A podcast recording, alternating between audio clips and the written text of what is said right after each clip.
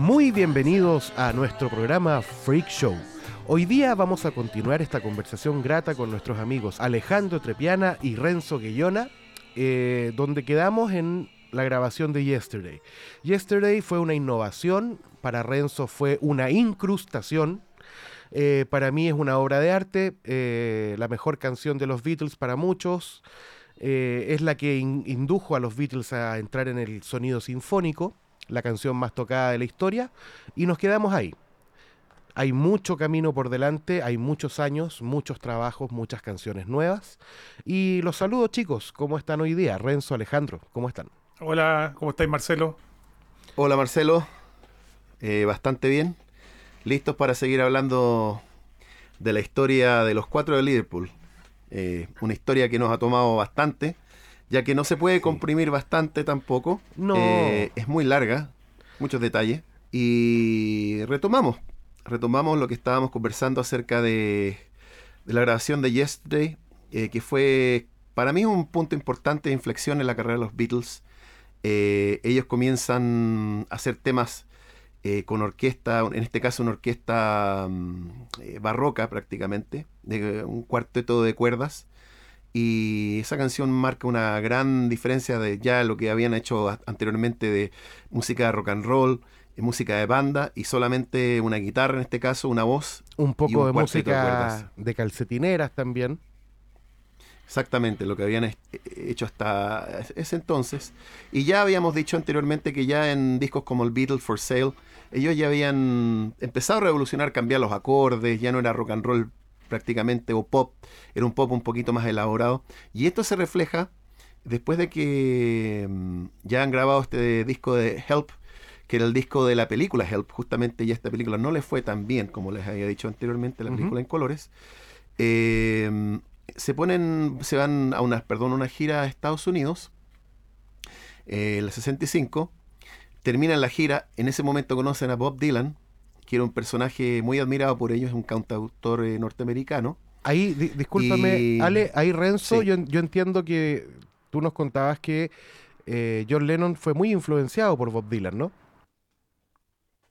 Bob Dylan, claro, o sea, lo, Lennon cuando conoce a Bob Dylan, cuando, como dice Lale, en Estados Unidos, bueno, ellos tenían la, visión del, artista pop inglés, que era más, no sé, pues más sofisticado, y no se pensaron nunca que se iba a encontrar con un tipo con un abrigo, un gamulán viejo, tomando vino en caja, que fumaba marihuana, que hablaba con un dialecto medio eh, americano, medio raro, no era country, no era nada un gallo totalmente atípico a lo que ellos pensaban como estrella de rock, ¿cachai? No le gustaba vivir en hoteles caros.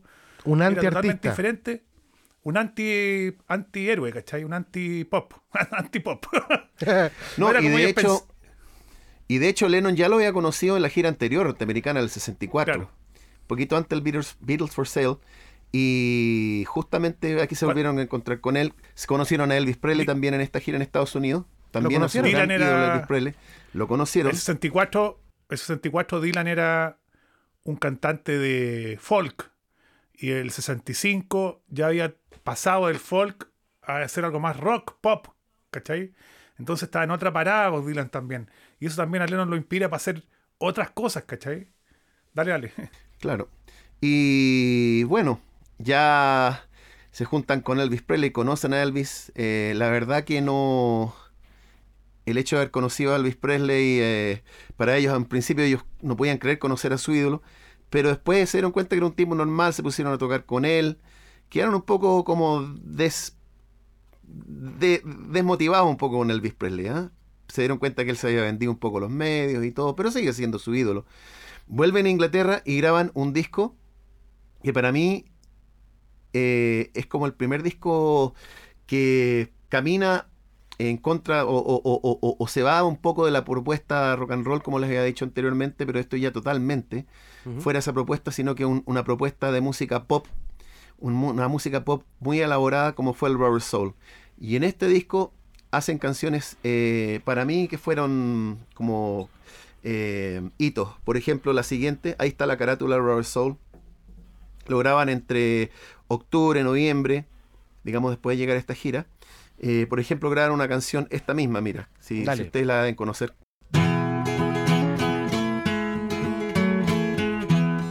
Bien. I once had a girl, or should I say? Eh, madera noruega, donde incluyen el sitar también. Los Beatles empiezan a, a incluir sus instrumentos un poco más eh, exóticos en este caso. Eh, es una- un- ya no es una canción de rock, es, es una eh, música nada más, como decía anteriormente. Y, y Rubber Soul es un salto en la, para mi gusto, en la parte compositiva de los Beatles. Eh, es un paso súper grande en lo que venía, iba a venir después. Entonces Rubber Soul, si bien no es un cambio en la manera de musical de, entre el Help y el Rubber Soul, sí hay una- un salto en la parte instrumentalista, Claro. instrumentalmente hablando, produ- de producción y la y parte de sacan temas composición. muy introspectivos y muy diferentes. Como decía esta canción, por ejemplo, Norwegian Wood, ¿qué, qué estilo es? Es música nada más. Claro, Eh, es como sacan otra música, canción- música del mundo, por decir algo. Claro. Y ahí toca George Harrison su citar, que ya él había escuchado un poco el, el citar en, el- en el set de Help mientras estaban grabando. Eh, habían unos músicos tocando citar y ahí se interesa y luego empieza a tomar clases con Ravi Shankar, que era un gran instrumentista de, del citar también, de la música hindú. Y muy difícil de tocar ese instrumento, ¿no? Exactamente. Siempre estuvo aprendiendo, se hizo gran amigo él, pero, pero eh, Ravi Shankar siempre vas a ser, por mucho que te esfuerces, vas a ser un instrumentista nada más, pero no nunca vas a ser un, un, un, eh, un tremendo, eh, digamos, citarista, porque tienes que haberlo aprendido de pequeño nada más. No, no es tu manera, pero bueno, puedes intentarlo y vas a lograr interpretar un poco el citar. Y él se Claro. ensimismó y empezó a tomar clase, incluso después del, del año 66, entre 66 y 67, que eso lo vamos a hablar después, se fue Harrison a, a estudiar eh, a la India tres meses, citar. ¿M? Así que bueno, pone el citar donde puede y lo, y, y- lo puso en esta canción de ese disco, del Rubber Soul. También hay canciones como esta, por ejemplo. ¿Qué tema más hermoso? There are places I remember all my life, though some have changed, some for in my life. Y en ese tema hay un Sigue solo un de poquito piano. hasta, hasta donde Sí. cambia el acorde. Por favor, I'll que- know I'll never lose affection for people and things that went before. I know I'll often stop and think about them. In my life, I'd love you more. ahí, Bueno. sabéis que claramente, Alejandro, hay una evolución en cuanto al, al desarrollo armónico en las canciones. Es demasiada la diferencia en lo que uno escucha acá con las canciones de los primeros dos álbumes. Correcto. Totalmente. Correcto. totalmente. Incluso hay un solo de piano. Hay un solo de piano eh, el cual hace George Martin y lo graba a la mitad de la velocidad. Y no parece un piano. Es por explorar posibilidades sonoras diferentes, por hacerlo calzar en esa métrica. O sea, Eh, grabó al doble de velocidad en la cinta, redujo la velocidad a la mitad para que calzara con el ritmo. Exactamente. Y Exactamente. el piano obviamente sonaba sumamente distinto. Totalmente, ahí ya estaban experimentando con texturas sonoras. Hay un tema mm, también en este disco que to- toca George Harrison, o que es de George Harrison, que se llama Think for Yourself.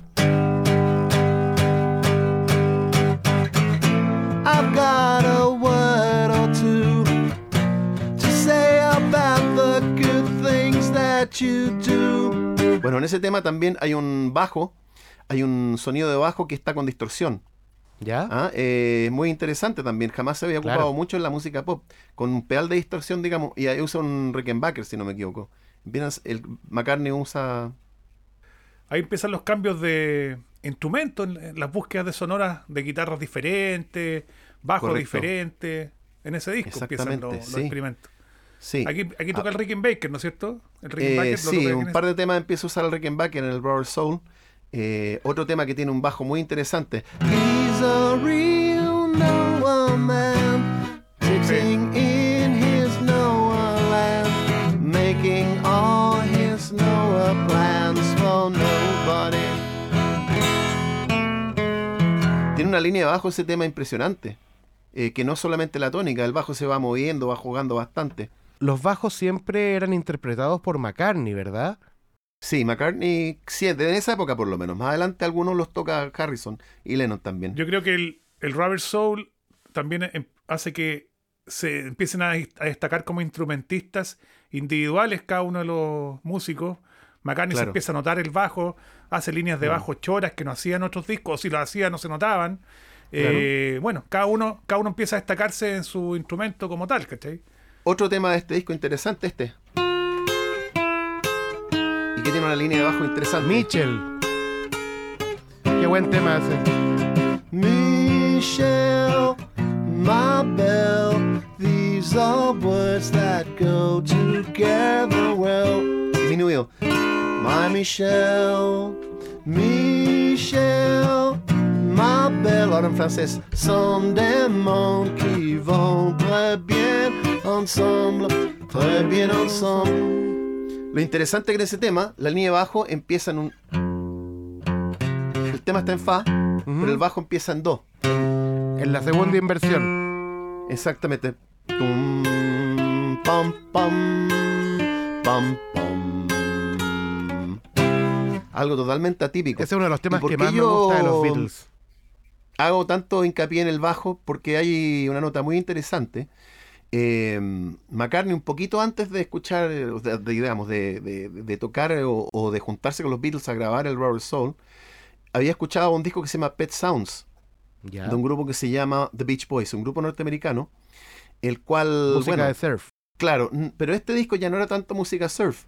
Eh, los Beach Boys en esa época ya habían cambiado un poquito, también estaban haciendo más música, más música pop, más no tanto rock and roll de surf, que no era lo que quería que la disquera, la disquera quería que siguieran haciendo música surf. A ver, en el programa anterior nosotros nombramos que como una de las novedades que tenían los Beatles era incorporar las armonías vocales a la música rock. Sí, Por otro lado, también sabemos de que inspirados un poco en el éxito de los Beach Boys, eh, los Beatles grabaron temas más o menos similares para tener éxito en Estados Unidos, cosa que les fue muy bien.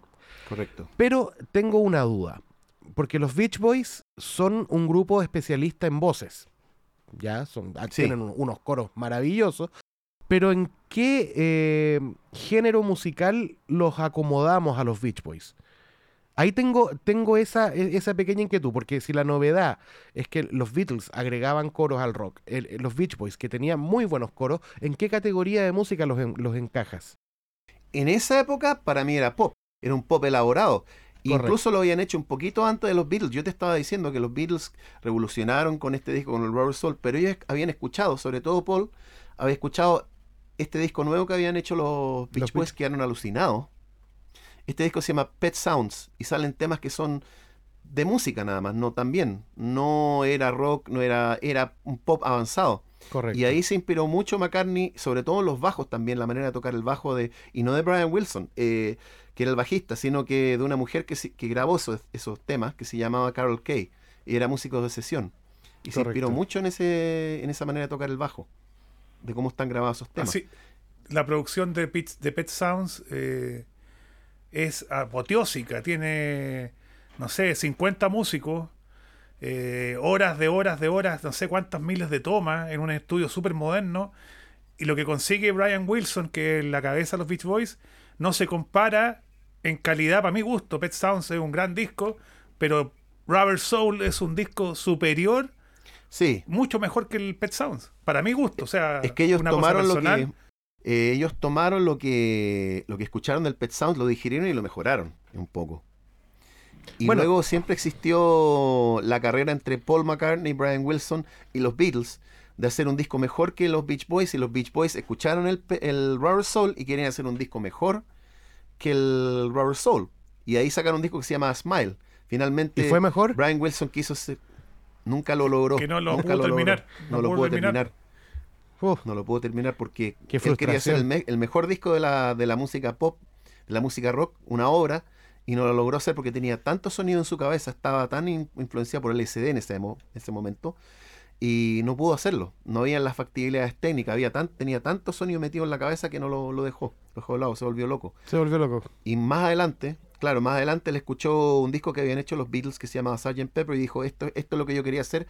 Ya lo hicieron los Beatles, se deprimió y, y quedó, no, no salió de su casa como en cinco años, se quedó en cama. Brian Wilson, Quedó así fue, postrado. Qué locura. frustrado. Correcto. Pero volvamos al Rubber Soul. Por favor. Tienes esa variedad de temas, desde un tema con, con un citar hasta Nowhere Man con un tremendo bajo y tremendas armonías vocales, un tema introspectivo. Eh, este tema también. Is there anybody going to listen to my story all about the girl who came to stay? She's the kind of girl you want so. ¿Qué clase de música? Es como música griega. Sí, También te fijas los estilos que completamente. estaban in- incursionando ellos. Entonces Música fue un disco mediterránea. Mediterránea. eh, muy diferente. Bueno, sacan el Rubber Soul. En ese momento son llamados por la reina para recibir el MBE, que es un premio a como los servicios prestados a, a la corona. En este, en este caso, por, por, por hacer popular un grupo Inglaterra a través de los Beatles Sí, claro. y reciben sus medallas. ¿ah? Y por ahí vas a ver los videos que estaban, se notaba que ellos estaban muy volados con marihuana. En ese momento los Beatles fum- consumían mucho.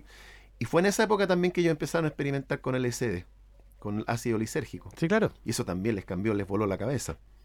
Bueno, sacan el Rubber Soul. Entre eh, paréntesis, estamos a finales en- del... Sí, El, el ácido lisérgico, eh, en su gestión, fue hecho por el científico Hoffman, que murió hace poco, y eh, lo que él buscaba era que el efecto de esto incidiera en que un adulto pudiese ver el mundo como lo ve un bebé. Ah, perfecto. Eso. Eh, Fíjate que sí, y aunque esté un poco demonizado, eh, han habido algunos descubrimientos en base al LSD que han sido muy divertidos. Por ejemplo, y para no interrumpirles más el tema, eh, los científicos que descubrieron la cadena de ADN la descubrieron bajo el efecto del LSD. Con eso me retiro lentamente para que se imaginen qué es lo que pensaban los Beatles bajo los efectos del LSD. Correcto. Bueno, y al mismo tiempo sacan dos singles, We Can Work It Out. Try to see it my way.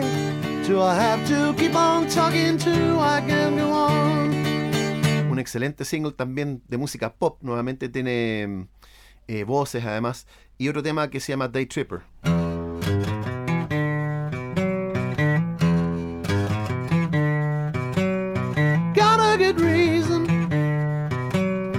Taking the easy way out.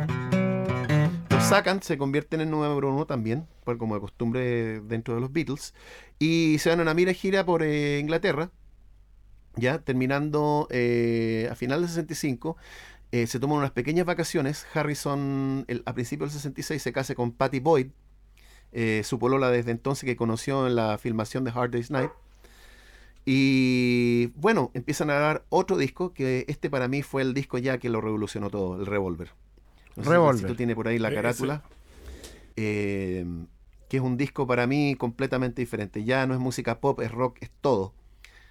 Esa es la carátula Revolver. Esa carátula se la hizo su amigo Klaus Bordman.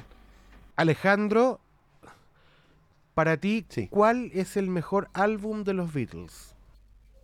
No, es, no, no hay respuesta. Para mí son los tres mejores álbumes, para mí son Rubber Soul, Revolver y Sgt. Pepper. Para ti, Renzo, Para mí el revólver, pero si hubiera tenido la canción Rain. Siempre yo digo que a este disco le faltó la, la canción Rain. Haber sacado una de las canciones cualquiera. Yellow Submarine, por ejemplo, chao. Rain y ese disco el mejor de los Beatles lejos. Revolver. Qué pero le faltó, esa le faltó esa canción. Es que el Revolver es un, es un disco, para mi gusto, es este, el disco más innovador de los Beatles, aparte de los que vienen después, pero es el disco más innovador porque buscan más sonidos nuevos de lo que habían buscado, encontrado con el Rubber Soul, pero se meten en un mundo nuevo, que Lale les va a contar en una, en, una onda nueva, ¿cachai? Se empiezan a meter de a poco en una onda nueva, que se plasman algunos temas de este disco que realmente no tengo palabras para explicar la calidad de los temas de, de- de este, este disco, son espectaculares, todos. Correcto. Ale, Justamente. Eh, bueno, hay que decir también que fueron acompañados por técnicas nuevas de grabación. Una de ellas es el ADT o Automatic Double Tracking, que mm, se los va a aplicar. Se logró eh, porque George Harrison, sobre todo, estaba aburrido de doblar sus voces. Eh, me refiero a ir al estudio y grabar las dos veces cantando lo mismo para que sonara un poquito más gruesa. el Entonces, ¿qué es doblaje que, explicábamos anteriormente. Sí, eh, me parece que quedó plasmado en la, en, en- en la otra. Eh, grababan su voz, tomaban una cinta al mismo tiempo y ponía las dos cintas, la, la original con la misma cinta, digamos una copia de esa, y las ponían a, un- a una velocidad un poquito variada. Le, le variaban la, a la velocidad a la segunda y pareciera como que hubieran dos personas cantando. Cercano a los mismo- 40 milisegundos. Una cosa así. Se lograba un efecto de chorus, que se le llama también. Le, le ponía- le ponían el dedo a la cinta. Le ponían el dedito No, a la cinta, ¿sí o No, no? varía- variaban la velocidad, tenían un, un, velo- un- una, un- una manera de variarla, claro, un pitch. Una manera de Se llama al principio, le, al principio le pusieron el dedo para cachar. Claro, se dieron cuenta La- que la- la- al la poner presiona- el dedo... Se dieron cuenta. ¡Ah! Le ponían el dedito un poco para que, para que se frenara un poco la cuestión. Claro, ahí se dieron y cuenta. se- se da el sonido. Después se tecnificó un poquito, lo hacían con una perillita que inventaron, con el, el vari pitch. Y ahí lograron inventar el double tracking. Al, al día de hoy, al día de hoy se hace aún copiando la pista digital y corriéndola en milisegundos. Se sigue haciendo lo mismo. Exactamente. Exactamente. Y también en este disco empezaron a experimentar mucho con los loops de sonido, que es pegar un pedacito de cinta, como en esa época se grababa con cinta, pegaba, por ejemplo, una guitarra, el pedacito de cinta de la guitarra y la volvían a pegar sobre sí mismo. Entonces quedaba tu, tu, tu, haciendo lo mismo, lo mismo. Después ponían un loop de una campana. Déjame explicar un poco lo que es un loop. eh, hasta el día de hoy, la música electrónica, sobre todo, es donde más se usan. eh, es una repetición de algún sonido, pero la diferencia es que tiene que ser coherente rítmicamente. Ya, si no sería un Correcto. sampler nomás. Entonces el loop, digamos, si tienes una percusión que haga chiqui chiqui chi, chiqui chiqui chiqui chi, eso se repite y chiqui chiqui chi, chiqui chiqui chiqui chi, chiqui chiqui chiqui chi, y sigue dando eternamente eso, y sobre eso se construye el arreglo, para que la gente más o menos sepa lo que es un loop. Y en este disco se ocuparon muchos loops de guitarra, eh, muchos instrumentos al revés también, una técnica que nunca se había ocupado anteriormente. Guitarras al revés, solo de guitarras al revés.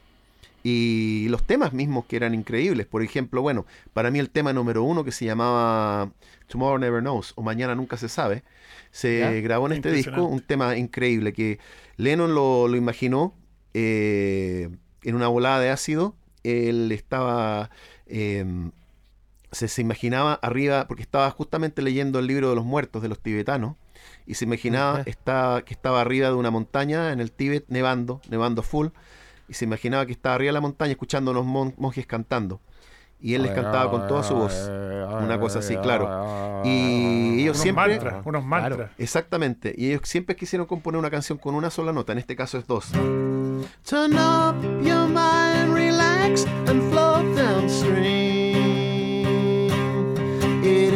dying. It is not dying. Una cosa así. That you may see the color up within. Pero el original es. Turn up your mind, relax and float downstream. Ese es el ritmo. Y tiene loop de guitarra que al acelerarlas parecen gaviotas. Una nota pedal que, que se llama Claro. cuando mantienes la misma nota y vas Tiene- modulando en base a eso.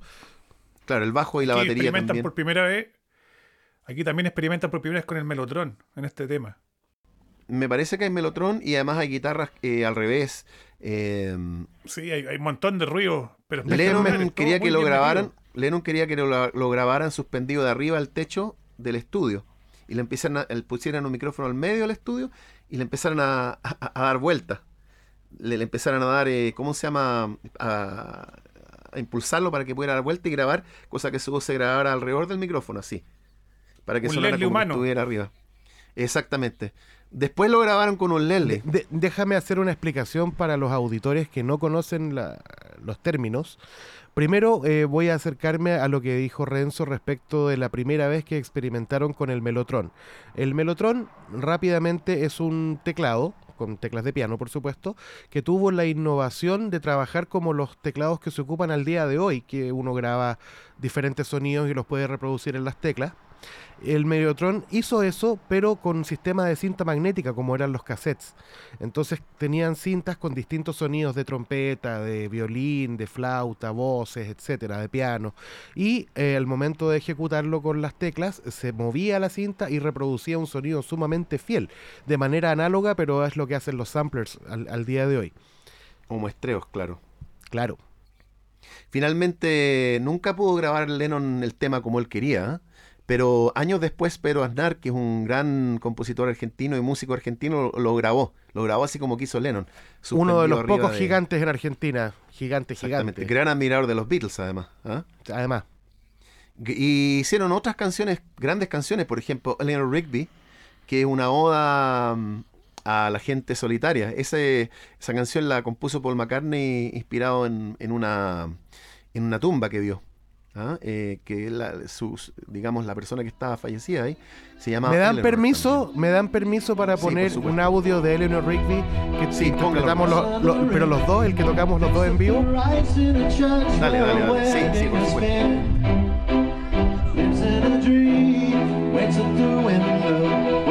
Lives in Qué, qué buen recuerdo, Alejandro, de haber tocado ese tema. Sí. esto Oye, fue en el mall, es una en canción- el mall Los Traspenses, fue esto, ¿no? Exactamente, hace como Sí. dos años, sí, antes de la pandemia. Ah, exacto. Y Muy bueno.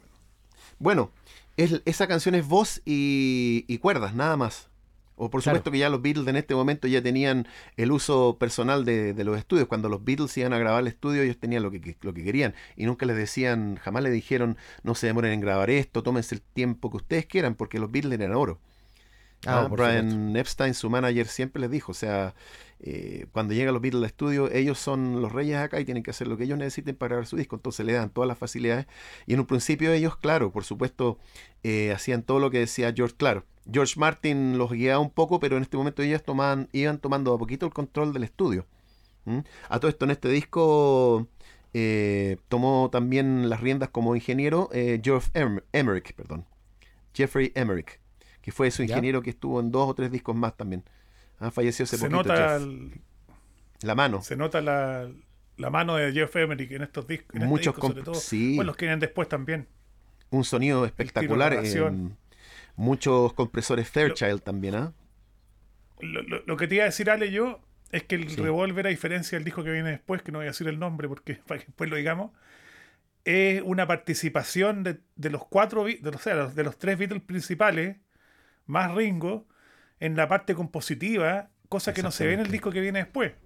Entonces todos componen buenos temas, todos hacen buenos temas a buen nivel, o sea, están todos y están los cuatro funcionando o los tres funcionando como banda, como equipo, a diferencia de lo que viene después.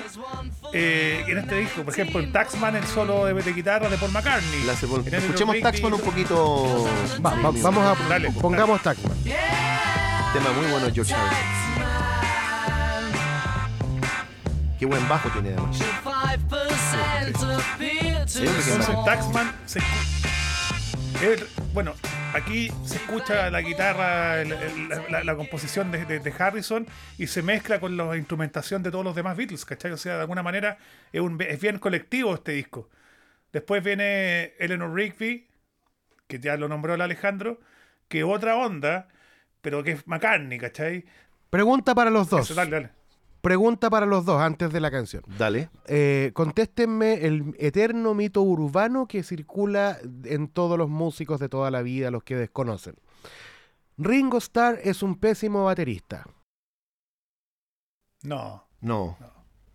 Es un Eh, excelente es baterista, un baterista simple, pero Un baterista que, bueno, toca simple porque los temas dan para eso. Quizás si le ha tocado un poco más complicado, los temas han sido más yaceados. Ojo que yo he visto bateristas buenísimos que ante la simpleza de Ringo no pueden hacer esas cuestiones al revés como lo hace. lo que pasa es que Lo he visto. son cosas muy rebuscadas. Son, cada cosa que hace para cada tema eh, son especiales. Tú no puedes llegar y tocar un tema a los Beatles así nomás, con un ritmo común y corriente.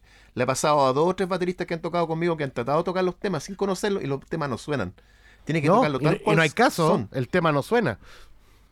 Exactamente, ahí está la maestría de es, Ringo. es un, es un baterista reconocido por todo, Original. no solamente por, por- muy original y a la vez también es un que manejaba el tema de los tiempos bien especialmente, de una manera bien especial. Hay un tema que se llama Birthday, que sale en el álbum blanco, que una vez en Abbey Road se juntó una, una cachada de músicos a hacer una, como un cover de este tema y le tocó a un baterista conocido, a, a Mike Pornoy, hacer el, el Birthday, ¿cachai? Y no podía llegar a, a la velocidad de, de Birthday, no sé por qué, pero dice que le costaba mucho mantener el ta, taca, taca, taca, taca, taca, taca. O se aceleraba o se quedaba corto, ¿cachai? Entonces, por ahí hay, par- hay cosas que tenía Ringo que eran bien especiales. Sí, qué bueno. Para, para aclararle a todos los auditores que son de los, Lo que de los es que mitos no urbanos que hay. A, a lo que me refiero yo que él no participaba en las composiciones, no estaba metido en la composición misma de la canción. Sí, cuando ya la canción llegaban con la canción terminada, más o menos terminada, los Beatles se sentaban a tocarla y empezaba él a meterle su, de su cosecha. Lo que no es menor, Estaba ¿eh? metido en la, en, la, en la escritura. No, no es menor. En la llameada estaba él, cuando llameaban ellos el tema, y ahí empezaba con, con sus con sus ritmos echados para atrás o lo aceleraba. Bueno, por algo, por algo era el baterista top de Liverpool, ¿no? ¿Qué, Exactamente. qué iba a tocar el, el, el- No, un, tema, por ejemplo, como I'm Only Sleeping, que también tenía guitarras al revés. When I wake up early in the morning, lift my head, I'm still yawning when I'm in the middle of a dream. En la mitad del tema hay un solo de guitarra al revés, que fue tocado para que sonara exactamente, claro, con una CG, una Gibson. Harrison lo tocó exactamente como era al revés, pero con partitura. Eh, George Martin se lo escribió y para que calzara exacto le escribió la partitura como tenía que sonar el solo, pero escrito al revés. Entonces eh, fue bueno. un disco muy elaborado. Y dentro de ese disco, un poquito antes de sacar el disco, digamos, grabaron dos singles también. Que, y además hicieron dos videoclips, que para mí son los primeros dos videoclips de la historia. Sí, para mí también. Muchos dicen que el video, ¿te acordáis, Ale? Sí. Todos decían que el Bohemian Rhapsody, Rhapsody era, el, era el primer Claro. videoclip de la historia. No, para mí los dos. Y ya los Beatles ya- los Beatles ya, ya habían hecho su primer videoclip. Que uno de ellos era. Paperback writer, paperback writer. El riff. Sí. Dear sir, madam, will you read my book? It took me years. Un tema de McCartney también, que se llama Paperback Writer. Y el otro de Lennon, que se llama Rain. When the rain comes. Otro tema que también tiene guitarras. A-. Exactamente. Muy un tema que tiene tema. guitarras al revés, tiene todos los elementos del revólver. Y sacan dos videoclips y los mandan al programa de eh, este tipo que te decía que era como Don Francisco en Estados Unidos, eh, Sullivan. Claro, como ellos no fueron en ese momento, no podían estar en el programa, le mandan el videoclip para que el videoclip aparezca en vez de ellos, ¿me entiendes? Y ahí nace como el, el- el concepto de videoclip, mucho antes de Queen que, que habían hablado de la Rapsodia Bohemia. Por ahí Vamos a hacer un programa de Queen. igual. Vamos a hacer un programa de Queen. Sí, muy interesante también. Muy- sí. Y bueno, estaban con todo este disco, lo sacan, lo editan y se van a una gira mundial. Pero un poquito antes de la gira mundial, John Lennon había sido eh, entrevistado por una periodista, eh, Maureen Cliff, creo que se llamaba. Y dentro de esa entrevista eh, le habían preguntado, dentro de todas las cosas, qué creía del, cristianismo y de, de Jesucristo. Y John Lennon dice que él cree que, bueno, por un poco por la televisión en ese momento y todo lo que estaba pasando, e- ellos se, se sentían que eran más populares en ese momento que Jesucristo. Eso quedó ahí. Pero cuando lo escucharon la, eh, en Estados Unidos, digamos, las, las radioemisoras que eran parte de, de- del Bible Belt, que se le llamaba, o cinturón de, de la Biblia, que en Estados Unidos tú sabes que son muy, en ese momento Sí, sobre todo, sum- eran muy sumamente cristianos, conservadores. eran muy conservadores, le escucharon ese comentario y estaban esperando ya que llegaran los Beatles de Estados Unidos para tratar de boicotearlo todo su show. Fue una tremenda controversia, controversia por lo que John Lennon dijo. Ellos Por nunca supuesto. habían dicho Claro, Sobre todo en esos años. nun- y sobre todo en esos años. Lennon, no- Lennon sí. era. Lennon era un tipo muy autodestructivo. Mm. Se auto boicoteaba y todo eso. Mo- eh, la otra vez yo leía una cuestión de un psicólogo que hablaba un poco de lo que, de lo que está hablando Lale ahora. Y decía que Lennon hizo eso adred, de adred, para auto boicotearse la gira que venía para Estados Unidos porque él sabía que la gente, donde iban a tocar ellos, en el a sur de Estados reaccionar Unidos, iba a hacer, a hacer, iba a reaccionar así. Es un tipo muy reactivo. Lennon era un gallo que buscaba el conflicto y que le gustaba autodestruirse y auto boicotearse en algunos momentos. Bueno, yo creo, Y dicen que él buscó esto. a raíz de todo lo, de todo lo que nos contaba la otra vez, de, de cómo murió su madre y todo, a lo mejor estuvo en una eterna depresión no tratada. ¿Quién sabe, no? Dicen Pues que sí, no, ¿eh? Sí, yo creo que sí. Dicen que el tipo era. El tipo era así, era, eh, eh, le gustaba eso. Le gustaba el choque, le gustaba. Eh, Confrontacional. eh, por ejemplo, cuando se murió el papá de Pete Choton, no sé si te acordáis tú, Ale. Sí, el amigo que empezó con, el con él padre, los el padre de Pete, el, me- el mejor amigo de él hasta que, no sé, hasta que se murió Lennon, eh, fue su mejor amigo de toda la vida.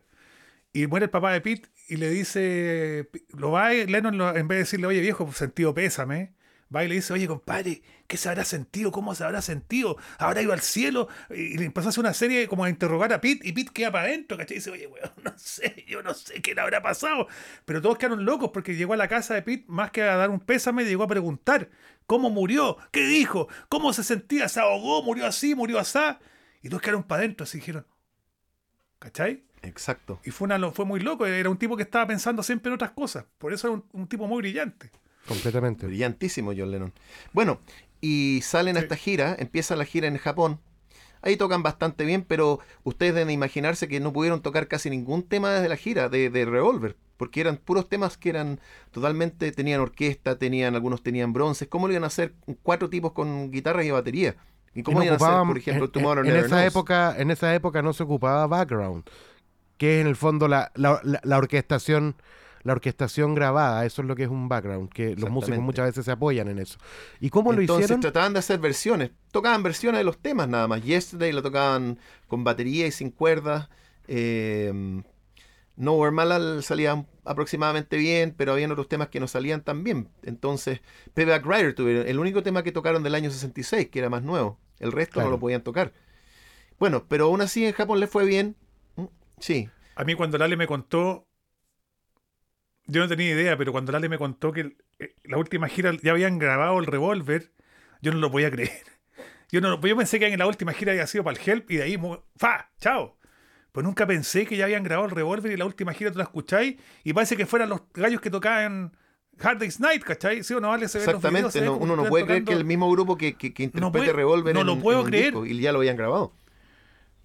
¿Cómo sonarían de avanzado en el no puedes estudio? creer. O sea, los Beatles en el fondo era un grupo de estudio en ese momento, más que de tocar en vivo, porque se habían elaborado demasiado. Y eso le empezó a pagar la cuenta. a- al a día de hoy todos los músicos en su gran mayoría son solamente de estudio en la gran mayoría Exacto. y, y- y vemos casos que ustedes sabían que ya están vendiendo los micrófonos con autotune incorporado Sí, para muchos cantantes. No, y es verdad, es verdad. Ah, es verdad. Eh, hay, hay algunos que tienen el autotune incorporado. eh, eh, es enfermante. Actualmente siguen habiendo músicos buenísimos. Aquí en Chile tenemos colegas que son de nivel internacional. Hay muy buenos músicos aquí en este país. Pero lo que está de moda, lo, lo- lo que hacen a la gente escuchar en, en los medios de difusión masiva, eh, no son músicos. Como dijo la otra vez Steve Lukather, está lleno de música buena en el mundo, pero ustedes son los que deben buscarla. Lo que nos están ofreciendo es caca. Exactamente, exactamente. Oye, ¿tú de que eh, una infidencia a ti que te gusta el John? Elton John vino, Elton John cuando vino al Festival de Viña dicen que usó autotune, pero no lo usa como una cuestión, un método para no desafinarse, sino que lo usa, yo creo, no sé, para no caer de repente.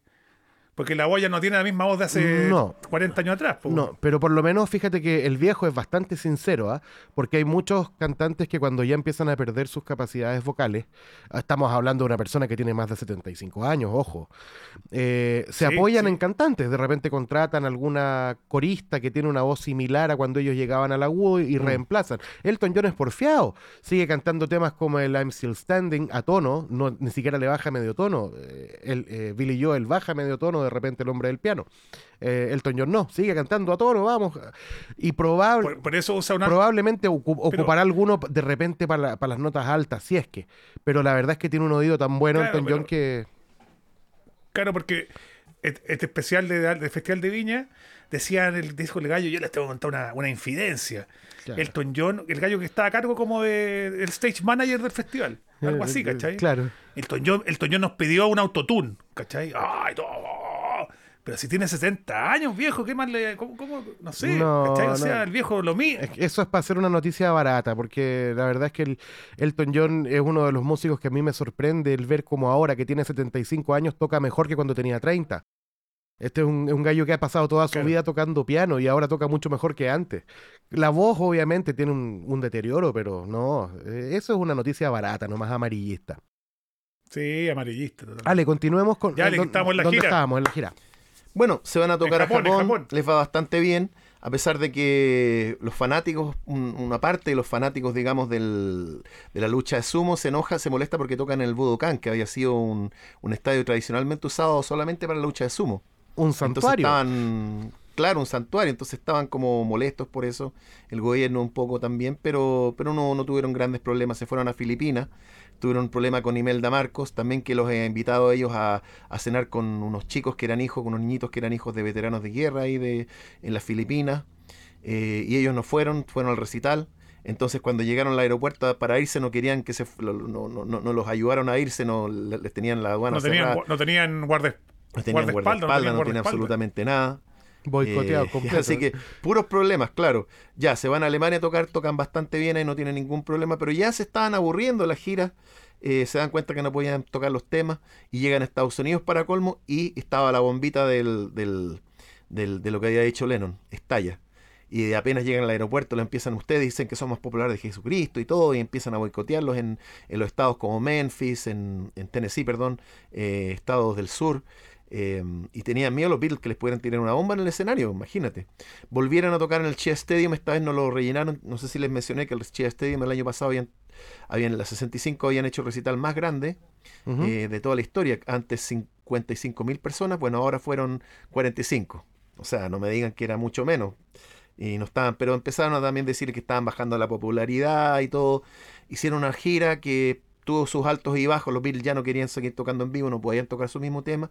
Y hacen su última actuación en vivo en el Candlestick Park, Candlestick Park en California, en San Francisco, el 16, eh, perdón, el 29 de agosto del 66.